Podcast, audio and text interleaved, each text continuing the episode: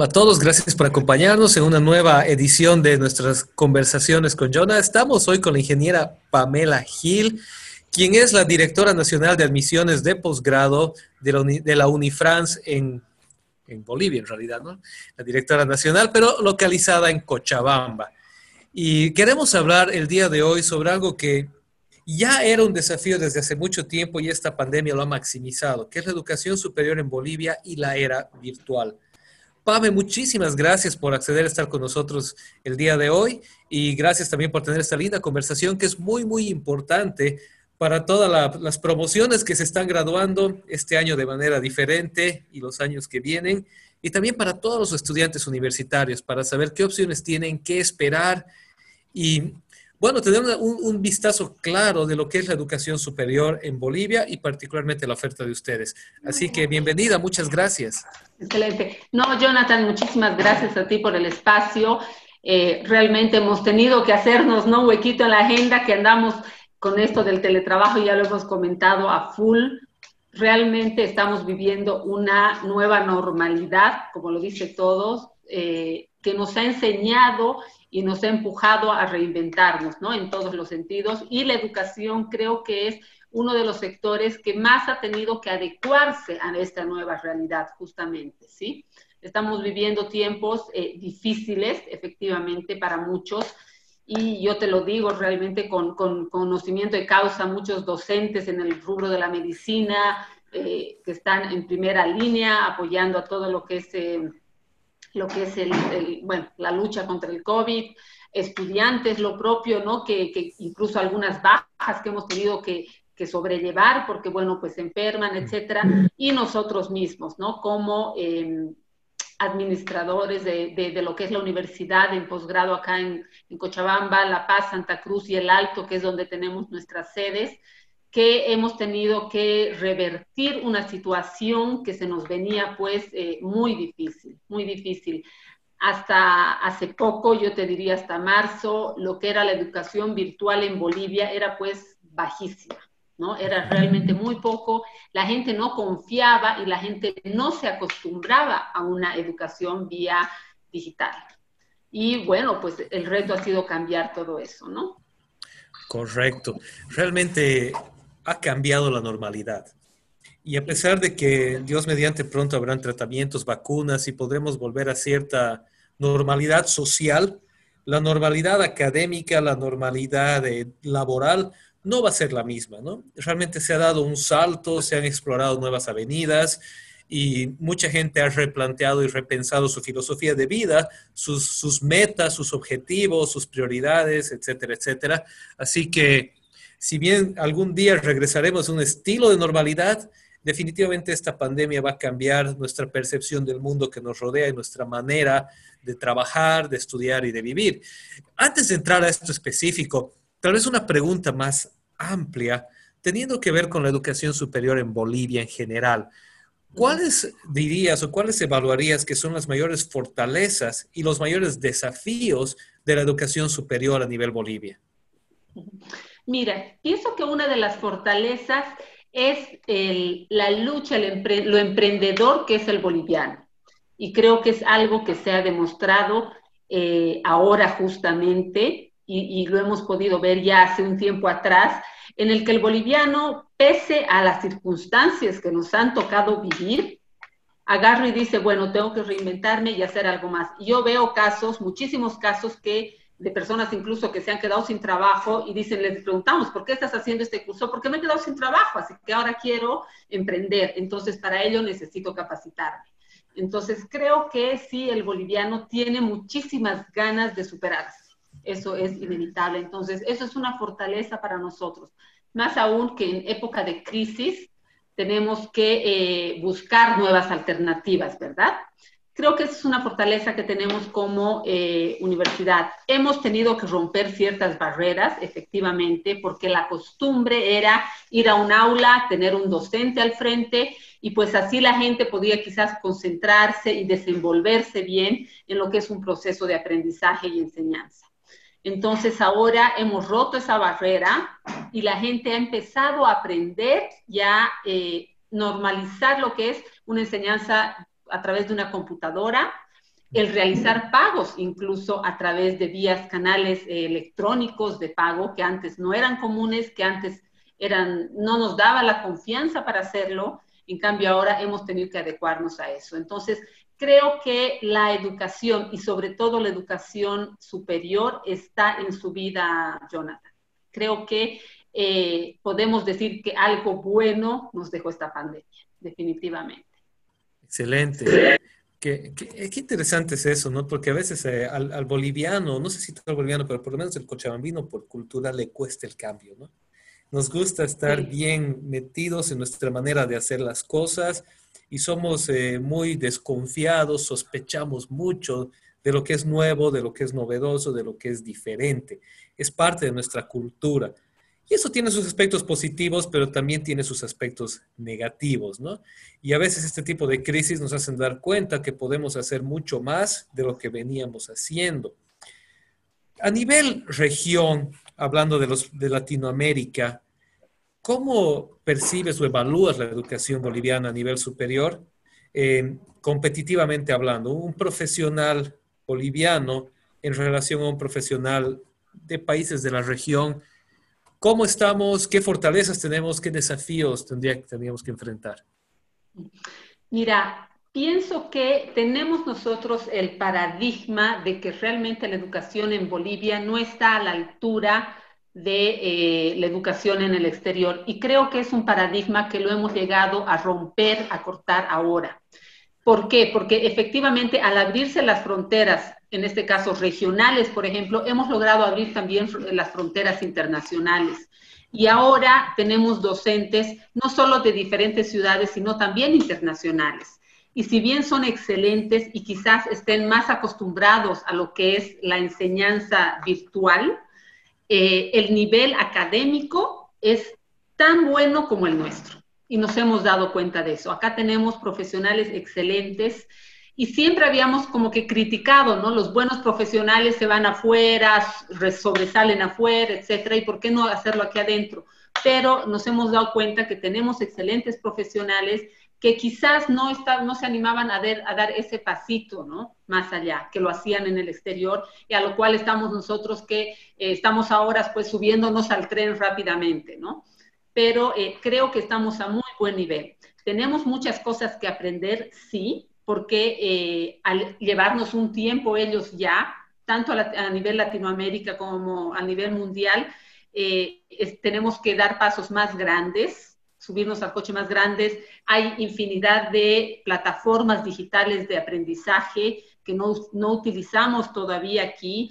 Y bueno, pues quizás en ese, en ese sentido sí nos pueden ellos enseñar. Eh, ayudar, digamos, jalar un poquito. Pero después, a nivel académico, te digo que estamos muy bien y creo que vamos a estar ahora mejor aún, porque el abrir estas fronteras, pues va a permitir que aprendamos más hasta de diferentes culturas, ¿no? Entonces creo que sí estamos a un nivel que nos permite ahora ser mucho más competitivos. Y te digo, hay, hay, personas, eh, hay bolivianos que están dando docencias afuera o que ya, ya lo hacían hace tiempo y no, lo, no, no, no aprovechábamos eso acá, ¿no? Y ahora sí estamos pudiendo lograr eso. Excelente. Creo que eso es un dato tan interesante eh, para los que nos están escuchando, de saber que con, esta, con este nuevo paradigma de la educación virtual, ahora también se han roto fronteras en la docencia, ¿verdad? Y docentes que antes estaban lejos, ahora pueden estar aquí cerca por los medios virtuales.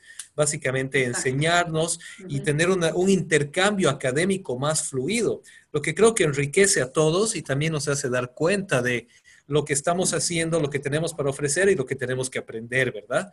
Así que ese es un aspecto muy, muy positivo. Y algo que decías que es tan importante, normalmente los profesionales bolivianos se destacan fuera del país.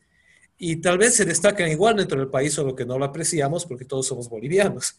Pero cuando el profesional boliviano sale, por lo general se destaca y se esfuerza y lo hace muy bien.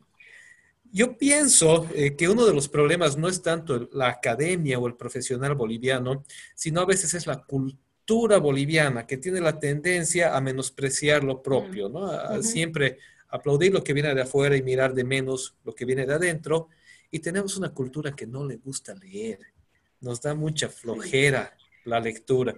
Y eso limita la producción académica nacional. No sé si estás de acuerdo, que a nivel extranjero mucha gente escribe y, lo que escribe sale rápido. El boliviano escribe y le cuesta, porque no hay quien adquiera la escritura boliviana porque al boliviano no le gusta leer. ¿Cómo podemos combatir esto? ¿Cómo podemos cambiar este estereotipo, este paradigma? Sí, mira, es, es, correcto lo que dices. Más allá de que el boliviano no tiene la cultura justamente de leer, tampoco tiene eh, la cultura de escribir, que quizás es donde es, es, la contraparte, ¿verdad? Y te pongo un ejemplo. Hoy por hoy en nuestros diplomados, en la mayoría de ellos, no en todos efectivamente, porque depende del rubro, se piden eh, un monólogo para la conclusión del diplomado. ¿No? Entonces, muchas veces la, gente dice, pucha, pero ¿por qué es un trabajo adicional, etcétera? Pero bueno, ahí estás dejando una huella del trabajo y del estudio que has, realizado, del, esfuerzo que has realizado, etcétera. Entonces, eh, al nosotros impulsar ello, vamos a lograr sí que la escritura nacional sea más enriquecedora y pues que también de, la misma manera el boliviano empiece a leer un poquito más. Ahora, yo te digo, eh, Jonah, también el tema este de la, de la lectura, son muchas veces tabús que tenemos o paradigmas que nos creamos nosotros mismos. Y te pongo un ejemplo. Mi papá es escritor, ¿sí? Además de es ex militar y actualmente escritor. Y él va a las diferentes ferias del libro, por ejemplo, en, las diferentes ciudades. A diferencia de lo que yo pensaba, ¿qué ciudad crees tú que entre la red troncal, que es la que más lectura, eh, más, donde venden más libros, por ejemplo? Sinceramente, yo no pensé, pero es Santa Cruz. Yo, pensé que en todo caso en Santa Cruz era donde menos leían y es todo lo contrario. Lo que sí quizás no apreciamos y no promovemos mucho eso. Entonces sí es importante y creo que es un punto eh, esencial el que las universidades promuevan ello desde sus estudiantes de pregrado hasta sus estudiantes de posgrado porque sí es verdad que a la gente le cuesta un poquito más leer, pero quizás es porque no promovemos de forma o no incentivamos de forma correcta la importancia de la lectura y además promover eh, e incentivar a los escritores nacionales. Tenemos excelente literatura nacional, excelente, en todos los sentidos. Quizás falta un poquito más em, el conocerlos o el que ellos puedan tener los recursos para darse a conocer o para sacar libros, editar libros, te cuesta plata, es harto, es complicado. Entonces, eh, quizás no tenemos eh, una red, un networking que ayude a empujar a esos emprendedores también, ¿no? Y debería ser desde el colegio, ¿verdad? Aunque bueno, no es el tema de hoy, pero lamentablemente desde la educación básica en Bolivia tenemos esa, esa desventaja que no promovemos, no enseñamos el valor de la lectura. Si bien los profesores hablan de que un libro es un amigo, etcétera, etcétera, pero no se inculca, no se difunde ese apreciar la lectura y cómo la lectura te abre los ojos, te educa, te cambia la mente y te capacita para pensar de otra manera, para pensar por ti mismo, que en este tiempo es tan necesario. Correcto. Mira, tenemos lo que es ahora en Bolivia y como universidad, como Unifrance, estamos promoviendo muchísimo todas ellas actividades que se marcan dentro de lo que es la economía naranja. La economía naranja justamente promueve este tipo de actividades, todo lo que son eh, las actividades artísticas, eh, eh, escritura, teatro, etcétera, ¿no? Y creo que sí, a diferencia, y ahí sí voy a decir que tenemos una cierta desventaja, a diferencia de mucho en el exterior, no se promueve el ir al teatro, el sacar obras de teatro, música, escritura, etcétera, es algo que sí se tiene que, promover. Y no es porque esté haciendo publicidad para mi universidad, pero sí Unifrance promueve muchísimo las actividades de la economía naranja, que son muy importantes, ¿no? No estamos solo para enmarcarnos en los números, etcétera, sino también es una economía que te podría, te tendría que mover. Lamentablemente no es muy bien pagada aún, pero sí hay que, hay que crear incentivos y quizás eso debería venir desde el gobierno, ¿no? Correcto, debería venir a, todo nivel, ¿verdad? A todo nivel, pero desde un, desde una, desde un plan macro a nivel gobierno, de, incentivar esto, porque al final el arte y principalmente la lectura son la cuna de los pensadores, son la, cuna del cambio social, ¿no? Y es triste cuando uno estudia historia que la primera generación de pensadores y libertadores de Latinoamérica se formaron en Chuquisaca, se formaron en la Universidad de Francisco Javier. 1809 el primer grito libertario nace aquí y hoy queda en el olvido y hemos exportado el pensamiento a otros países, cuando Bolivia es la cuna del pensamiento latinoamericano. Así que realmente, y, es lindo que ahora hay instituciones que están promoviendo esto y que están encarando los desafíos del siglo XXI como vienen. Y bueno, en este contexto de la pandemia, el desafío de la educación virtual. Y ya, ya me has hablado un poco, pero tal vez un, poquito más a nivel de experiencias, de anécdotas, a nivel institucional. ¿Cuál ha sido el desafío más, eh, más grande que han tenido para entrar a esta era virtual? Y ¿Cuáles han sido los mejores mecanismos de respuesta que ustedes han podido dar como, como institución? Mira, eh, la verdad que me enorgullezco en decir que hemos sido, no sé si la primera, me animaría a decir que sí, pero una de las primeras universidades que ha reaccionado de forma inmediata a todo lo que se nos vino con la pandemia. Eh, y, y me acuerdo así de claro, era la semana del 19 de marzo más o menos, eh, Día del Padre, yo ya no pude ir eh, a, ver a mi papi ese día, pero nos dicen, sí, parece que va a haber eh, la, la, cuarentena rígida, estamos con horarios diferentes, nosotros teníamos todos nuestros programas presenciales, todos los lanzados y los que se venían para marzo, y un viernes nos dicen, señores, llévense sus laptops, porque quizás inicia cuarentena rígida, pero es una locura, ¿no ve? Pero bueno, todo el mundo a llevarse las computadoras a la casa y el sábado determinan cuarentena rígida. Listo, un 23 de marzo iniciábamos con cuarentena rígida. ¿Qué hacemos? Teníamos estudiantes que debían pasar clases, teníamos programas que estaban en comercialización, etcétera. Entonces, creo que sí hemos actuado de una forma inmediata. Hemos virtualizado absolutamente todos nuestros programas únicamente quedaron pendientes aquellos que requieren una presencia física, como por ejemplo eh, diplomados en odontología, ¿no? Que necesariamente no se puede modificar y virtualizar ello, ¿no? Pero agarramos y volcamos toda nuestra programación.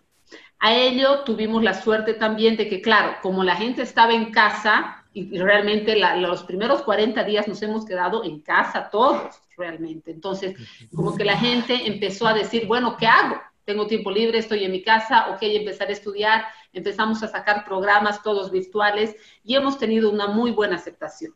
A partir de ahí, sí, todas las universidades empezaron a virtualizar sus programas también. Lo propio, el mismo Ministerio de Educación tuvo que apoyarnos ahí en aceptar el tema de la virtualización que no estaba a un inicio reconocido como tal, digamos, ¿no? Para el tema de diplomados, maestrías, etcétera, online aquí en Bolivia y ese era un retroceso que teníamos y una desventaja que teníamos con el exterior, porque sí habían muchas personas que habían tomado alguna maestría online en otro lado, en Estados Unidos, en Europa, qué sé yo, ¿no? Y nosotros no teníamos todavía ese, ese chance. Pero bueno, eh, como dicen, en época de crisis, pues a veces eh, se, se, agilizan las cosas y con presión la gente trabaja y, y se impulsa, etcétera, ¿no? Entonces, sí fue un reto porque bueno, la gente no estaba acostumbrada.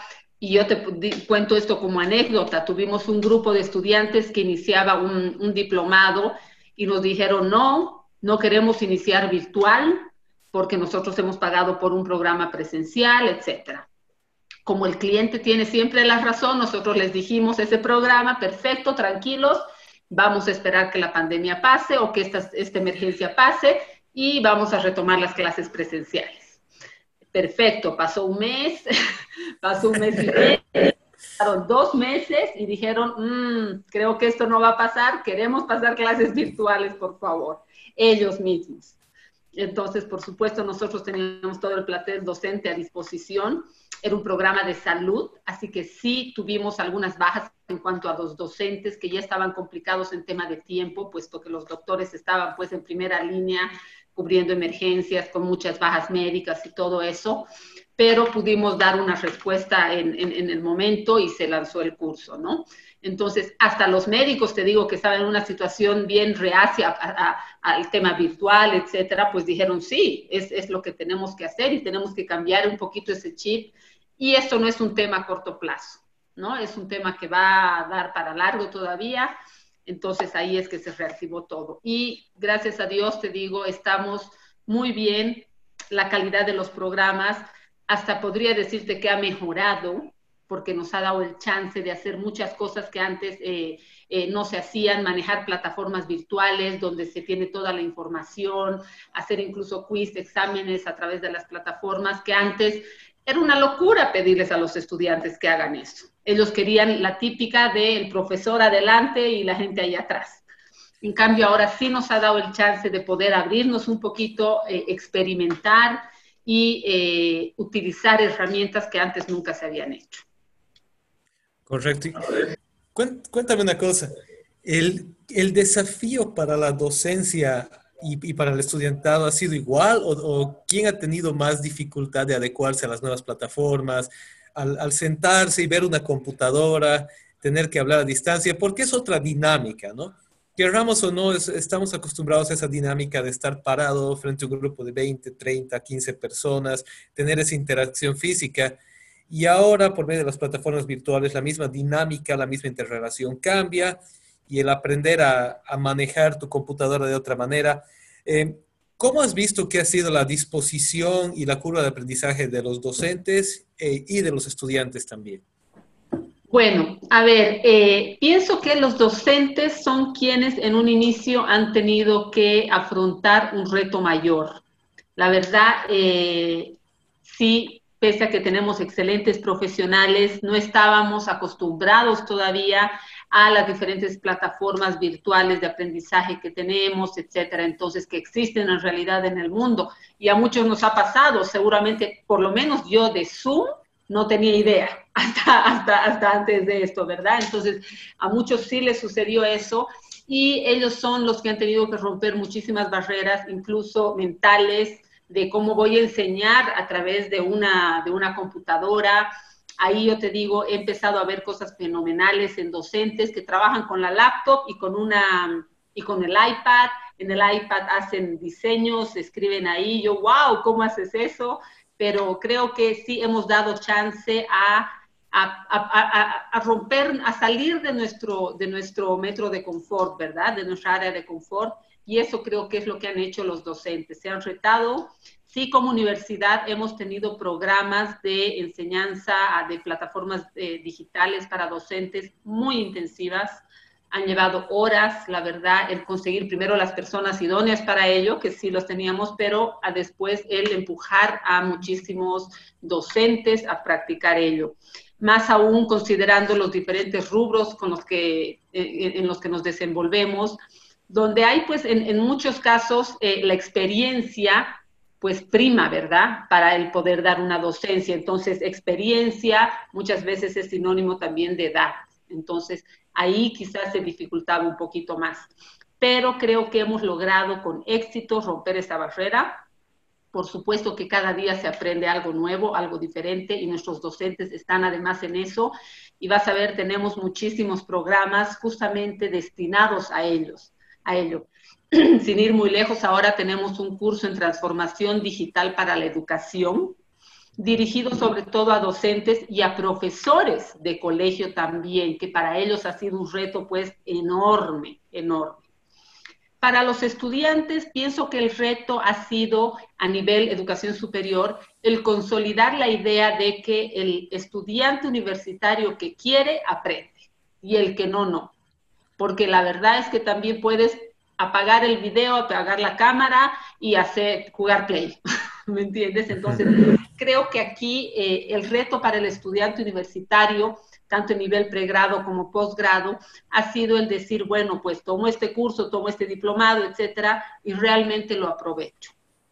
Eh, como, como anécdota te, lo digo, cuando yo inauguro una clase, un curso, les digo, bueno, por favor, la primera clase pongamos las cámaras, primero nos conoceremos, veremos, eh, el día de mañana puede que nos encontremos con, el, eh, con mi compañero del diplomado, pues y los reconoceré, ¿no? Y segundo, que eso te ayuda a concentrarte un poquito, porque sí es más fácil, fácil perder la concentración cuando estás únicamente frente a una cámara, frente a una computadora y tienes un mundo de cosas pues en casa, ¿no? En la habitación de al lado están los hijos, en otra habitación eh, está la esposa, quizás cocinando algo rico, etcétera.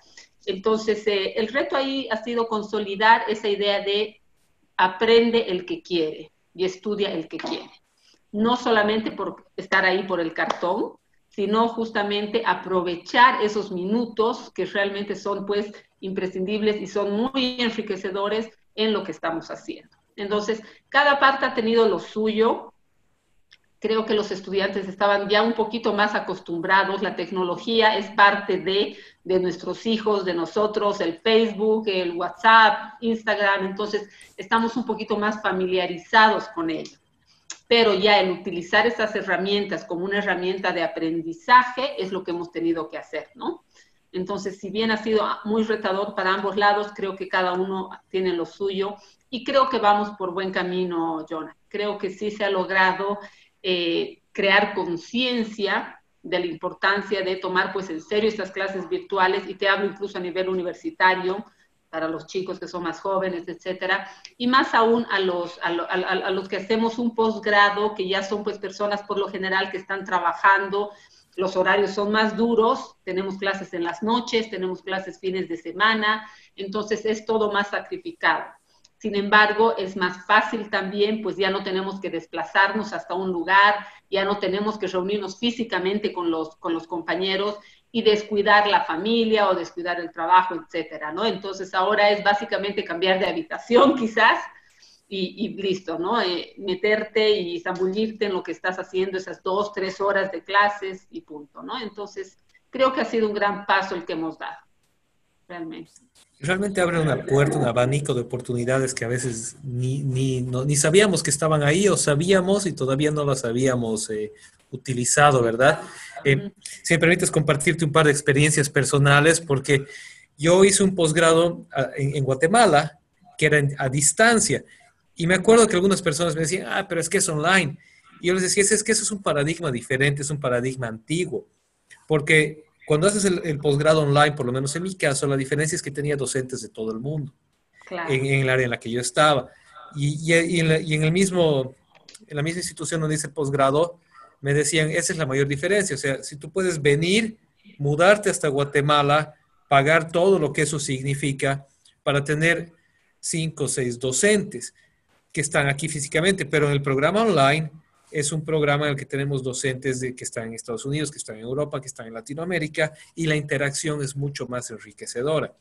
Entonces, son ciertos paradigmas que llevamos, y, en el posgrado que estoy haciendo ahora, que lo estoy haciendo aquí en los Estados Unidos, eh, es, es similar, porque cuando yo estaba averiguando sobre hacer el presencial o a distancia, el director de carrera me dijo esto, Depende con quién quieres estudiar, porque normalmente los que hacen posgrados presenciales acá son changuitos que acaban de salir de la carrera y, quieren, y tienen el tiempo y la capacidad de seguirse movilizando hasta la universidad, de sentarse con el docente.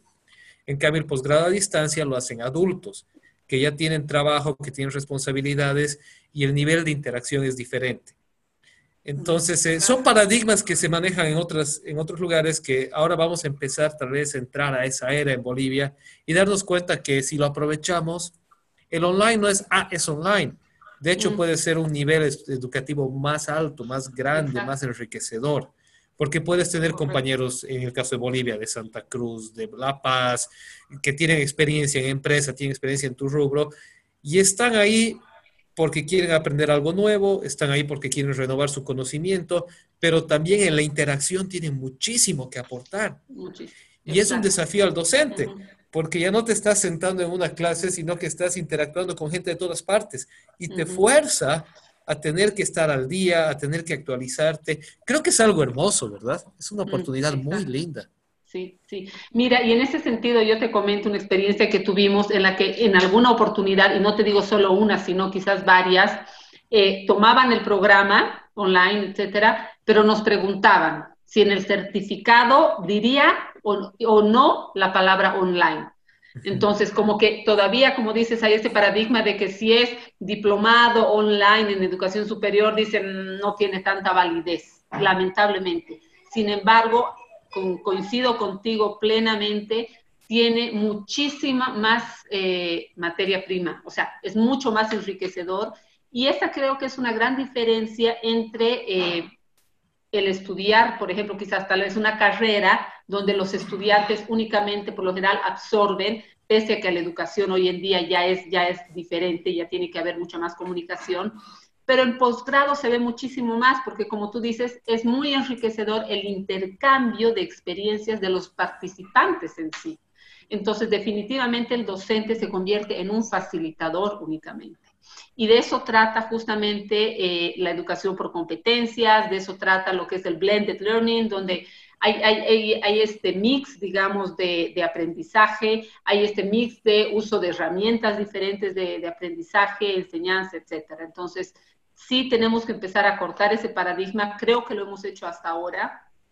Hasta ahora, sin embargo, sí prefieren que no diga la palabra online, que yo pienso que es realmente todo lo contrario, porque lo online te da, te abre, te rompe fronteras, te abre oportunidades de tener docentes y colegas y participantes, eh, compañeros de muchos lugares, y eso te enriquece muchísimo más el aprendizaje, ¿no? Correcto. Un punto más que quisiera eh, conversar contigo antes de, de, entrar a hablar de Unifrancia específicamente, y es algo que mencionaste hace un momento del tema de la legislación que la pandemia ha forzado al ministerio a aceptar los programas online, ¿verdad? Y acreditarlos, a normarlos completamente. Y no sé si encuentras que ese es otro, otro problema con el que trastabillamos en Bolivia. Parece que nuestra realidad en cuanto a la burocracia, la formalidad, siempre está un paso atrás con la realidad de lo que está sucediendo en el mundo real. Acreditar un programa, acreditar una nueva manera de enseñanza, acreditar lo que sea que se tenga que acreditar, es una burocracia larga de tratar de convencer a las personas de que esta es una realidad, esto está aquí y que vale la pena hacerlo. Mm. Eh, qué, qué, lindo sería que más bien las universidades tengan esa libertad de presentar programas, de presentar innovación y que a nivel autoridad estén diciendo qué tienen de nuevo para darnos y no estén diciendo, a ver, vamos a analizar que todavía no, etcétera, etcétera. No te quiero poner en figurillas, pero no, no sé si es algo que quisieras comentar. Sí, mira, te cuento que ahora sí hemos podido ver un cambio. No te olvides que venimos de eh, tiempos muy difíciles y muy diferentes. Eh, hoy en día, desde ya te digo, la instrucción no es saquen todo lo virtual, sino la instrucción es, señores, no hay presencial no se puede, está prohibido. Entonces, eh, y además den continuidad a sus programas. Entonces, eso sí creo que nos ha abierto una puerta y creo que depende mucho del gobierno que esté o que vaya a estar para abrir esas puertas, que como tú dices, sería ideal el poder eh, tener o ser alimentados por quienes, los actores principales, que son las universidades y pues los alumnos, estudiantes que, que los rigen sí tiene que haber mucho control, te soy sincera, Jonah, porque el tema académico es un tema delicado. No puede venir cualquier hijo de vecino a decir, oh, yo estoy lanzando este programa online, etcétera, porque eh, tú ahí estás dando eh, certeza de la calidad de aprendizaje de un profesional. ¿Sí? Hay rubros más, más complicados que otros, medicina es, es sumamente delicado, por ejemplo, y no te olvides que con programas de posgrado tú das eh, fe de que este profesional va a poder salvar vidas en diferentes rubros, etcétera. Entonces, sí es un tema que se lo tiene que manejar con las debidas medidas de seguridad. Creo que así se está haciendo hasta ahora. En algún momento podría eh, ser un poquito tedioso quizás, pero no es así, no es así. Yo creo que más era el tema de paradigmas y eh, en momentos de crisis a veces pasa eso también, que eh, se abre la mente y se abren nuevas oportunidades. Y creo que eh, si algo bueno sacamos de esta crisis es pues que se nos ha abierto una nueva puerta y una nueva oportunidad y tenemos el apoyo necesario, debo reconocerlo. Entonces, se tienen que mejorar muchísimas cosas definitivamente, pero creo que estamos yendo por buen camino porque al, al concluir esto, Dios quiera que sea pronto, no podemos retroceder. Este paso ya se ha dado, yo te digo, van a haber, yo estoy casi segura que básicamente las universidades van a tener eh, el mayor porcentaje de sus clases virtuales. De hecho, como Unifrance tenemos ya lo que es el blended learning, que es, esa, es ese mix, ¿verdad? Es, esa, mm, eh, es, es, una necesidad y es una realidad que no va a retroceder, no puede retroceder al concluir esta pandemia sino que más bien tenemos que seguir adelante y creo que hemos logrado ponernos al nivel de muchos otros países que estaban más adelantados en el tema y estamos saliendo adelante. Entonces, eh, creo que sí está de la mano, el Ministerio de Educación está de la mano con esa idea y justamente por eso es que está apoyando muchísimo el dar continuidad a lo que son las clases virtuales en este caso. Excelente, entonces lo hable y qué bueno que así sea. Y me encanta lo que dices, porque esto no es una cosa que acabó la pandemia, pandemia volvemos a lo anterior, sino que de lo aprendido avanzamos. Como alguien dice por ahí, la necesidad es la madre de la invención, ¿verdad? La necesidad ha causado esta reinvención de la educación y sobre lo construido seguimos avanzando. Eh, qué excelente y me alegra muchísimo que plantees esa filosofía, esa mentalidad en la educación nacional, porque así es como educamos, hacia adelante no hacia atrás, ¿verdad? Y también lo que dices que es tan valioso, tan valioso y que tenemos que tomar apuntes de eso. No es hacerlo así nomás, no es hacerlo a la quete. Tenemos que hacerlo con las normas. Pueden parecer tediosas, puede parecer lo que parezca, pero tiene una razón de ser. Y la razón de ser es que puedas dar fe de que lo que has aprendido lo has aprendido de alguien que realmente sabe dentro de protocolos debidamente establecidos. Y eso te acredita como un profesional de verdad y no como un, como decías hace un rato, alguien autoproclamado, ¿verdad?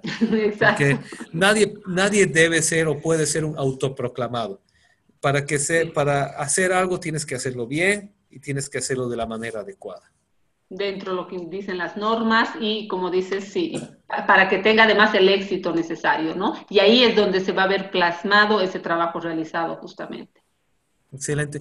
Cuéntanos un poquito acerca de Unifrance, si quieres brevemente acerca de la universidad, de, cómo se establece, de cómo nace, cuál es su filosofía y un poco de, de, las ofertas académicas que ustedes tienen y por qué escoger Unifrance. Mira, eh, y te lo pongo como ejemplo y quizás tú hace un tiempo atrás, hace unos años, te hablaban de Unifrance, mm, quizás habías escuchado algo en medicina y qué sé yo, pero te hablaban de Unifrance posgrado y no tenías idea y te digo, hasta antes de que yo entre a trabajar a Unifrance posgrado, eh, er, era igual.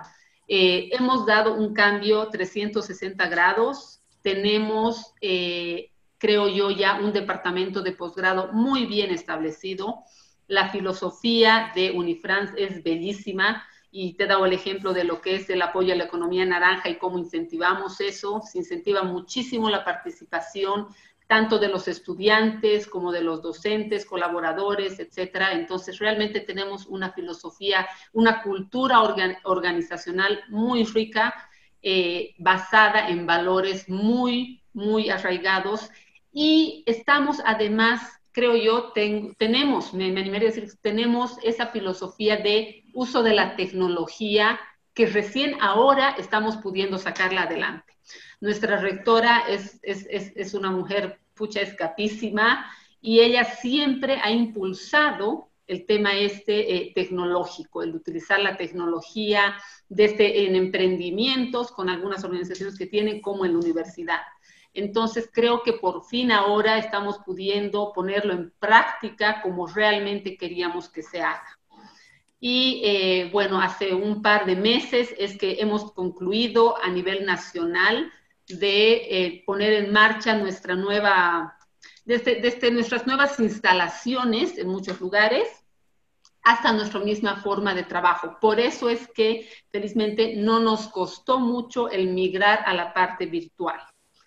Eh, tenemos hoy por hoy una estructura mucho más sólida en posgrado. Estamos básicamente en la red troncal con oficinas, pero estamos operando a nivel nacional gracias al tema de la virtualidad y pienso que estamos creciendo bastante y que el próximo paso pues será eh, quizás eh, crecer ya eh, presencialmente en otras ciudades, etcétera. Sin embargo, al encontrarnos ahorita en cuatro ciudades, estamos en La Paz, Cochabamba, Santa Cruz y en El Alto, estamos muy bien distribuidos y estamos pudiendo atender los requerimientos de estudiantes que yo te soy sincera, cuando se tienen que tener clases presenciales, tenemos personas que llegan de Sucre, hay gente de Oruro, Potosí, que se va a pasar clases al Alto o a Santa Cruz, etcétera. Entonces, estamos muy bien eh, establecidos, creo yo, ahora. Tenemos grandes retos, tenemos una, un portafolio de programas de muy alta calidad. Ese ha sido siempre nuestra prioridad. No nos basamos únicamente en docentes académicos, eh, empezando por sus colaboradores, te digo yo, yo no vengo del área académica, yo vengo del área empresarial, he estado en banca mucho tiempo, etcétera. Pero ¿por qué? Porque si bien la, parte académica es esencial, la parte para ya trabajar, impartir docencias, etcétera, la parte profesional y de experiencia en campo es esencial. Yo te digo, el 100% de nuestros docentes son profesionales de campo que enseñan lo que hacen. Entonces, creo que eso es esencial. Eh, el, aprendizaje normal o de antes era pues un docente que daba docencia por los últimos 30 años, ¿verdad? Pero eran docentes de libros. No, nuestros docentes son docentes de campo, son los que trabajan en el tema en el cual están dando la docencia. Entonces, creo que sí, ese también es un, es un tema que nos, que nos caracteriza actualmente. Excelente. Entonces, eh, ya saben, todos los que nos ven, Unifrance está la sede principal en Cochabamba, ¿verdad? La página web para que enterarse más es unifrance.edu.bo, ¿verdad? Unifrance con Z. Además está en la descripción y va a aparecer en algún lugar en sus pantallas. Nuestro editor eh, lo va, a ponerle el link por ahí. También tenemos eh, el, teléfono y el email de PAME, de Pamela Gil, que es la directora de admisiones de posgrado. Está en la descripción de este video y también va a aparecer en sus pantallas para que puedan contactarse, pueden escribir y averiguar más sobre los programas. Eh, realmente una universidad que se ha reinventado, que ha sabido responder al cambio de los tiempos y que actualmente presenta programas académicos de la mayor calidad con docentes que me encantó, que no son docentes que solamente se han sentado a leer libros y que han quedado 20 años en la historia, sino que están en el día a día. Y sobre todo en posgrado, qué importante es eso, tener un docente que está activo, que no solo te va a hablar de lo que aprendió en algún momento o de la teoría, sino que te va a ayudar a poder eh, enfrentar y encarar lo que estás haciendo o lo que quieras hacer con herramientas prácticas y teóricas. Y algo que Pamela dijo hace un momento que es muy importante y no quiero dejarlo pasar, es que el docente en posgrado es un facilitador. Solamente que el director o que una persona en posgrado te diga eso, ya te habla muy bien de lo que vas a aprender, porque te está diciendo lo siguiente. En nuestro programa de posgrado no hay un iluminado que te va a decir qué hacer, hay un facilitador que te va a llevar a descubrir lo que, cómo, encarar lo que viene por delante en la vida y vas a tener interacción con otras personas, así que es una enseñanza muchísimo más enriquecedora. Realmente averigüen más sobre los programas unifrance.edu.bo, pueden escribir al, al email de la ingeniera Pamela Gil y descubrir más acerca de esto. Los animamos a conocer Unifrance y a poder aprovechar las oportunidades. ¿Hay algún programa o algo en particular que quisieras destacar en este momento? Creo que sí, Jonah. Eh, te corrijo una pequeña cosita. La, la, Oficina Nacional como tal, y te lo digo entre comillas porque actualmente estamos todos con el tema del teletrabajo, está en La Paz. Perdón. Evidentemente, sí. Ahí se encuentra nuestra presidencia del directorio, etcétera pero eh, realmente ahora nos hemos eh, dividido, estamos a nivel nacional. ¿Por qué? Porque yo, si bien estoy al área, eh, a cargo del área comercial, por ejemplo, de lo que es posgrado, radico en Cochabamba. La directora de Administración y Finanzas, por ejemplo, radica en Santa Cruz. La directora académica radica en La Paz. Entonces, creo que estamos nosotros en campo demostrando que se puede trabajar así ¿verdad? De manera virtual, sin tener que centralizar las cosas en un solo lugar, porque al final la presencia física como tal, si bien en algunos temas eh, administrativos quizás te facilita, pero no es imprescindible, sino que podemos trabajar de, de la mano y apoyándonos entre todas las áreas a nivel nacional directamente. ¿Sí? Excelente. Perdón por el error en la información eh, sobre la central, pero gracias por aclararnos y de paso nos abre la puerta a ese hermoso ejemplo nuevamente, vivimos lo que enseñamos, ¿verdad? Exactamente. Sí, y mira, yo te digo, este reto ha sido realmente bellísimo Y claro, cuando, cuando recién nos comentaron sobre la nueva estructura, yo dije, oh, por Dios, me tengo que ir a La Paz, digamos, ¿no? Pero no, no es necesario. La de Santa Cruz le digo, yo creo, más ataque decir, Dios mío, me tengo que ir a La Paz, pero no, sino que realmente estamos, como tú dices, demostrando con el ejemplo que esto sí se puede. Y esta misma forma de trabajo a la cual muchos nos tenemos que adecuar, sí se puede de esta forma, ¿no? Si la presencia física en algún momento va a ser necesaria, por supuesto que sí pero eh, sí tenemos también este, esta nueva modalidad de trabajo a la cual nos estamos adecuando, que incluso quizás en muchos lugares era algo más común. Acá en Bolivia hemos tenido a la fuerza que empezar con esto y creo que nos estamos adecuando a ello y nos está yendo bastante bien. ¿sí? Eh, respecto al portafolio de programas que tenemos, te digo, Jonah, tenemos programas bellísimos, estamos muy comprometidos en apoyar a que la educación en Bolivia logre justamente el, poder salir con éxito a lo que es la educación virtual. Tenemos un programa en educación, un diplomado en educación superior, mención TICS, que eh, realmente capacita a nivel de diplomado, a un nivel muy alto en, cuestión de calidad académica, a futuros docentes, eh, universitarios, profesores, etcétera, ¿no? Para todo lo que es educación superior. Y tenemos un curso quizás un poquito más concentrado, condensado, que es el curso de, que te mencionaba, plataformas digitales para la educación, que les da ciertas herramientas un poquito más rápidas y ágiles, ágiles a los docentes. Adicional a ello, pues tenemos programas bellísimos, tenemos un diplomado para notarios en derecho notarial, para el sector de los abogados, ahora está saliendo una nueva convocatoria para, para, notarios, entonces ahí hemos lanzado nuestro diplomado en Derecho Notarial, los invitamos a todos los, todos los abogados, tenemos cursos para el área empresarial, hoy una de nuestras escuelas es la Escuela de Negocios, que le estamos eh, apoyando muchísimo, porque creo que el sector de los negocios en sí han tenido pues que dar un salto ahora y han tenido que readecuarse a una nueva, nuevo estilo de vida, a nuevos retos, etcétera, ¿no? Eh, esto te lo te, comentaré, te aclararé un poquito. Tenemos cuatro escuelas en posgrado. Tenemos, como te decía, la escuela de negocios, donde tenemos este tipo de programas. Tenemos un curso para oficiales de crédito, negocios. Estamos prontos a sacar un diplomado en marketing digital, muy importante también. Tenemos un curso, mira qué interesante, un curso en eh, modelo de negocio para restaurante delivery, que es ahora muy, muy requerido, están todo el mundo volviéndose cocineros y qué sé yo. Tenemos también la Escuela de Salud. En él acabamos de inaugurar un programa en un diplomado en medicina transfusional. Tenemos en cursos eh, yendo ya actualmente diplomados en gerencia hospitalaria, etcétera. Tenemos la Escuela de Tecnología, tenemos programas muy interesantes ahí, tenemos un diplomado en redes y ciberseguridad de la información. Actualmente inicia la siguiente semana. Y por último tenemos la Escuela de Leyes y Ciencias Sociales, donde actualmente tenemos, como te decía, el diplomado en Derecho Notarial, tenemos el diplomado en Educación Superior, tenemos un curso en coaching que acaba de terminar y vamos a iniciar un diplomado en coaching ontológico. Tenemos programas muy bonitos, los invito a visitar nuestra página web o nuestra página, nuestra fanpage en Facebook en Unifrance Postgrado, únicamente así de simple, y pues ahí van a poder ver la gama de productos de, de, programas que tenemos en lo que es educación superior. Excelente, muchísimas gracias. Entonces ya saben, pueden buscar la página web de Unifrance, pueden buscar a Unifrance, repítenos el de Facebook. El Facebook está como Unifrance Postgrado. Unifrance Postgrado con ST posgrado y también va a estar en la descripción del video, va a estar por algún lado en sus pantallas para que puedan verlo.